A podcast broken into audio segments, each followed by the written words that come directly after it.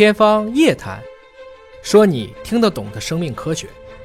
欢迎各位关注今天的《天方夜谭》，我是向飞，为您请到的是华大基因的 CEO 尹烨老师。尹烨老师好，向飞同学好。今天的节目呢，我们继续有礼品要送给各位听众朋友。抑郁症是很多网友非常关心的一个话题啊，因为现在还没有特别好的一个治疗的方式。嗯，尽管有些地方开始用这个粪菌移植的方式说有改善，但毕竟是个例啊，还需要大量的一个临床试验。但现在有一个说法，说这个抑郁症的出现啊。其实是为了让人类生命延续，嗯，是一好事儿，嗯，这个很多人就可能会困惑了啊，这这明明是个疾病啊，怎么会是个好事儿呢？我们以前啊认为情感只是发生在人类，后来才知道所有的动物其实都有情感，嗯，啊，包括大家都听过一个笑话嘛，说鱼的记忆只有七秒，其实不是，其实鱼有长时记忆的，嗯啊，很多的鱼在长期养了以后啊。它会形成像狗一样的条件反射啊！你喂食的时候，它就会过来啊。有些鱼甚至会跟你类似，它表现出来一种打招呼的一个状态。真正所有只有七秒记忆的，现在大家推测是中国股民，记吃不记打是吧？啊，那么今天呢，大家其实之所以能提出这一个假说，是在于大家发现，在高等灵长目当中，因为高等灵长目呢，区别其他动物就是在于它的中枢神经系统特别发达，特别是脑容量。虽然说猴子跟人比脑容量不大，但它跟其他的物种比。它的脑容量，特别是相比于它这个身材，已经是非常了不起的一个物种了。所以呢，在马里兰州的一个乡村呢，就有一个用猴子来做实验的实验室啊。过去四十多年一直在饲养着一些猕猴。嗯，这些猕猴呢，给科学家们留下了一些宝贵的遗产，就是它使人类发现怎么来解释抑郁症的存在。这猴子其实也有。对，我们要区别啊。历史上猴子其实只有野生型的。嗯。那后来其实已经变成了还有一部分我们称之为饲养和驯养型的。那饲养和驯养型的又分成两类，一类是在动物园的，嗯，相对还是自由的。那还有一类呢，其实就很悲哀了，他们生出来就是可能是被人类圈在某些实验室，实验室的空间呢比动物园小多了，成为一些心理疾病模型，嗯，甚至有一些是成为药物模型或者临床实验模型的。所以从这个意义上讲呢。我观测一个这样封闭群体，它肯定就会出现各种各样人类精神疾病的症状，比如说抑郁症猴，它就能可能会发现。首先，这猴子和人类的 DNA 的相似程度是非常高的啊，说是有百分之九十五的基因都是相似的。所以呢，在猴子身上做的很多的这个实验，嗯，对于人类来讲是有借鉴意义和价值。没错，是这样子。他们有非常多的基因是同源的，猴子当中发现了很多基因，在人上也能被验证，倒过来反之亦然。嗯。那这一类猴子身上的抑郁症是怎么发现的呢？说是大概占了百分之二十抑郁猴，他们待在母亲身边的时间更长，而成年之后更加的孤僻焦虑，拥有的同伴也更少。这如果联想到人的话，那就是妈宝啊，就是年龄很大了依然很这个依赖母亲，巨婴嘛啊，跟着啊。反倒这种，我们说这种不是得到关爱更多嘛？但反倒。抑郁的情况不能独立，他不能独立，不能独立就是一个显著的一个，他离不了群，而且慢慢的他会发现他活在一个极其封闭的小圈子里。嗯，这个现象其实对个人对社会来讲都是一个不良的负担。嗯，那不仅仅是有这个现象，还发现了一个基因啊，这个猴子跟人一样，带有一个和抑郁症相关的基因突变。啊，这个是他发表在二零零二年的一个分子精神病学的这本杂志上，嗯，发表之后也是引起了轰动了，就找到了一个相关性了。对，那么他发现了就是这些猕猴和人类一样，他找到了这个抑郁症相关的这一个突变，其他的灵长类动物它都没有。所以呢，大家当时就猜是不是只有人类和猕猴这个 macaque 在灵长类的动物当中是特殊的。等于别的猴也没这个基因，猴子有几百种啊，还有多种猿类，四五种猿类，但是都没发现。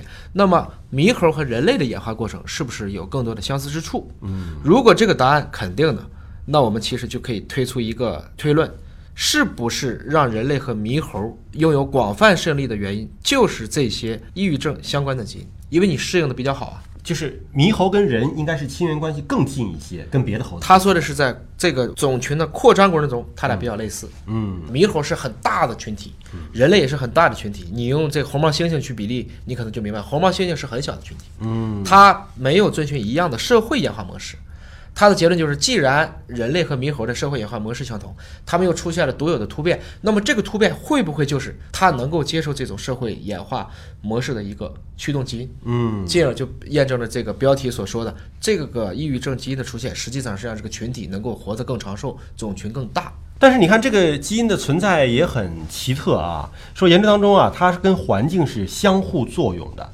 你携带了这个精神疾病相关的这个基因突变，很多人也没有患上这种疾病，反而比没有携带这个突变的人更加优秀。那后来有反复的证据证明啊，就说你基因虽然是携带的这个，但是你跟周边环境是一个温暖舒适的，还是一个恶劣的环境，还是一个什么样的环境是有关系的。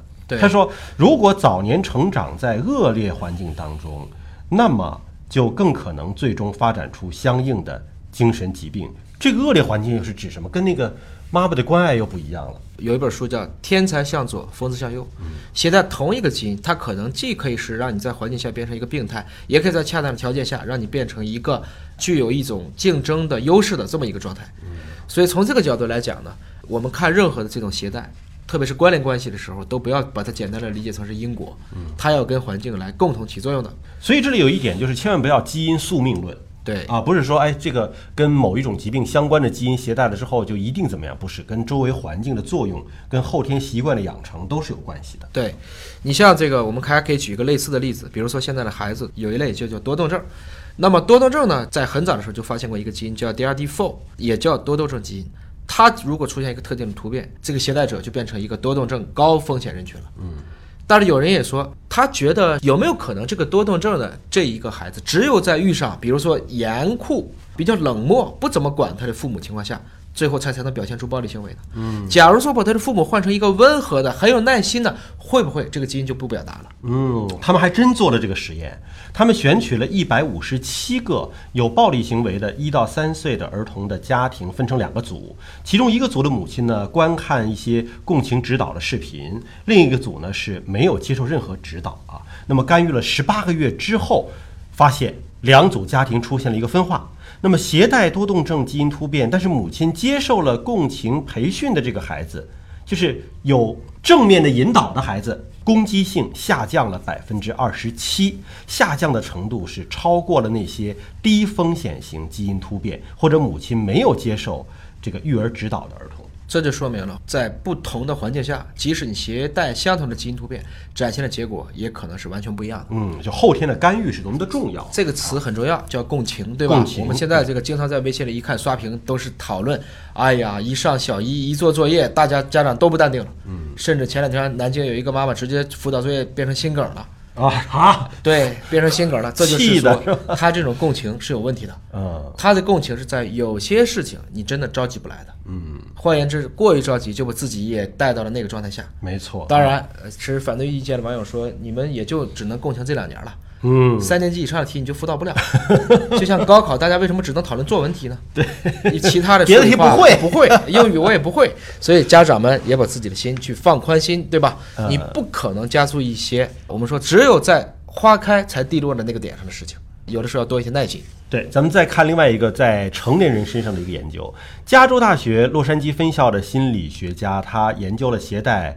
呃，这个基因是五 HTTLP 二啊，这个基因突变的人是否更容易患上抑郁症啊？那么这个研究呢，就说那些携带了抑郁症高风险的等位基因，并且最近半年的生活压力很大的年轻人，的确是出现了更多的抑郁的症状。这是两个因素，一个是你有这个基因，还有一个你近半年生活压力很大。嗯啊，呃，那么那些抑郁症状最少的人，后来发现其实也有携带这个等位基因只不过近期没什么太大的压力。所以你看，同样一个基因的携带，有没有压力，导致它有没有症状啊？对，因为实际上这个基因呢是关联一种叫做血清素的。血清素呢，我们说它是跟肾上腺素一样的，是实际上这个指标一高，大家就要去干仗了。嗯，它有三个等位基因，其中有一个是让人容易得抑郁症的，还有一个是可以对抗抑郁症的。所以同样去这一个基因的表达，它本身就是双刃剑，看你往哪个方向去让它去发展。从这个研究就产生了一个新名词，叫做差别易感性。嗯，差别易感性差别易感性是同样携带有这个易感的，但表现的状态却不一样。哦，这个就叫差别易感性，也就是说，我们以前也聊过，有一个词叫外显率嘛。嗯，携带这个显性的，其实也未必都能展示出对应的一个性状，从它的基因型到表现之间是有一个比例的。那么这里讨论的差别易感性也是这么一个逻辑。科学家们后来呢，根据这个理论啊，指出说人可能分成两类，用两种植物描述，我觉得挺形象的。说一类人呢像蒲公英，另外一类人呢像兰花儿。我们知道蒲公英其实是一种野草了，对。它的适应环境的能力是很强的。对。啊，说好听的呢是说适应性强，但是也有一种负面的说法，就说无所求，嗯，没啥要求。皮实。啊，对环境要求也不高，给点水就活啊，就是我们一般农村里说的狗剩啊、铁蛋儿啊、二愣子啊，这个一般好养。啊。对，，但是说呢，他对培养条件不敏感，不会出什么大乱子，但是也很难出什么惊人的成就、啊，这可能是他的一个双刃剑了啊。嗯对，说另外一类人呢是像兰花儿，有点金贵，或者说难听有点有点矫情不好养。啊，这个对环境要求很苛刻。说他们呢在不适宜的环境当中，可能恶行就会暴露出来啊。呃，但是一旦环境适宜，兰花绽放的花朵可能就让蒲公英黯然失色了。嗯，也是个双刃剑。对，对吧？所以不管你摊上哪种孩子，可能都得要找一个适合的方式哎。我我我最后的观点就是我一直说的，就是你当心孩子得抑郁症最好的方式就是把他就当抑郁症的孩子去培养。嗯，你不要变成那种暴躁的父母，你就要变成一个共情的父母。你把蒲公英的孩子也像兰花一样养，有什么问题吗？嗯，可能每一个孩子都是兰花。哎，但是有一个悖论，什么悖论呢？说，哎，既然是抑郁症的这个精神疾病啊，对本人、对家庭、对社会有危害啊，那么在人类漫长的进化过程当中，怎么没把这部分基因淘汰掉呢？它怎么还依然存在呢？这就是我们开头的这个标题的命名了。它对人类进化发展难道还有好处吗？我们所有的基因当时都说没有什么好的基因和坏的基因，要看历史状态。我们今天携带大量的我们在三四万年前的尼安德特人的基因，给了我们红斑狼疮、二型糖尿病一大堆不好的基因，但是在人类没吃饱之前，这好多都是好基因，嗯，因为我们的环境变了，所以呢，我们现在大家也开始去理解，其实你从这个演化的角度去看，你不同基因的组合就是一种股票的一个 portfolio，它是一种组合，分散投资其实是可以整体上去降低风险的，嗯。比如说蒲公英型，它就是一种稳健的蓝筹，你可以一直买，但收益不大。嗯但有的时候我们也需要有一两只这种黑马票，兰花型的这，就是兰花型的，它就可以去推动进步。而大家现在再去研究兰花型的基因，就是在五万年前开始出现的。五万年是什么时候？就是智人走出非洲，嗯开始去干掉尼安德特人。干掉尼安德特人被干掉的丹尼索瓦人，当然我说的干掉也包括基因融合，嗯，整个把人类的这个在现实的扩张，到一万年间，基本上就遍布了今天地球上除了南北极之外的每一个角落。所以反过来讲，这就是多动症或者说抑郁症基因所扩张的五万年。嗯，也就是兰花型的基因，在一个适宜环境下，可能就培养出了一个领袖，培养出了一个天才，带领队伍异军突起了。只有偏执狂才能生存。在历史上，很多改变人类历史的人，也会有暴君，也会有独裁者，也会有像乔布斯这样的天才。嗯，好了，那这就是我们看到这个基因的正反两面性啊。那您是希望自己家的孩子是属于蒲公英型的皮实型呢，还是兰花型的娇贵型呢？有时候可能不是你的希望，摊上什么是什么。哎，我建议大家都按尽可能的，即使你是蒲公英，也把孩子像兰花一样的去带一带。嗯毕竟你能看这个花的时间是有限的。嗯，好，感谢叶老师的分析和解读。了解更多生命科学的知识，可以关注“尹哥聊基因”的微信公众号。下期节目时间我们再会。